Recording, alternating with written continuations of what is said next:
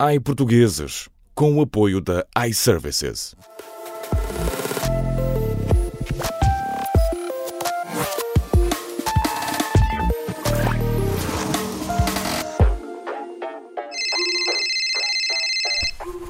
iServices, boa tarde. Fala a Vânia. Em que posso ser útil? Boa tarde. Tem painéis solares? Eh, painéis solares de carregamento. São os fixos da EcoFlow. Temos sim. Ai, que bom. E reservatórios de água 3.500 litros? Reservatórios de água não temos, lamento. Oh, que chatice.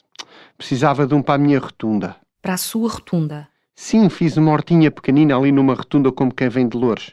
E precisava de lá meter água que se me estão a morrer os pepinos.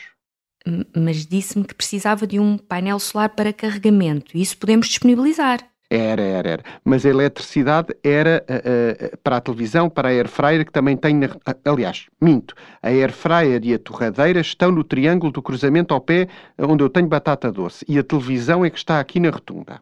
Então precisa de dois painéis de carregamento. Dois? Não. Imagino que agora vou meter um painel em cada horta que tenho no meio de faixas de rodagem. Então não me chegavam uns 10 mil euros. Então, tenho essa rotunda, tenho dois triângulos de cruzamentos, tenho uma horta numa escapatória da A8 e umas 7 ou 8 bermas ali para a venda do Pinheiro. Quer só um painel EcoFlow, então. Quer dizer, depende. Porque se tudo o que é vinha que eu tenho ao longo do separador central da autoestrada para o Algarve der boa safra, até lhe compro uns dois ou três. Mas com estas temperaturas em novembro, estraga-se tudo. Pois, estou a perceber. Eu peço desculpa por não lhe consegui dizer isto com exatidão, mas isto na agricultura de rodovia, o risco está todo no produtor. Não é como na pecuária de aeroporto. Pecuária de aeroporto. Estou a brincar consigo, Vânia. Onde é que já se viu criar porcos no aeródromo? Não, mentira.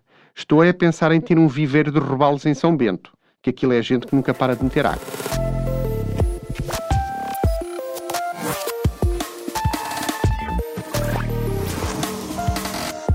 iPortugueses, com o apoio da iServices.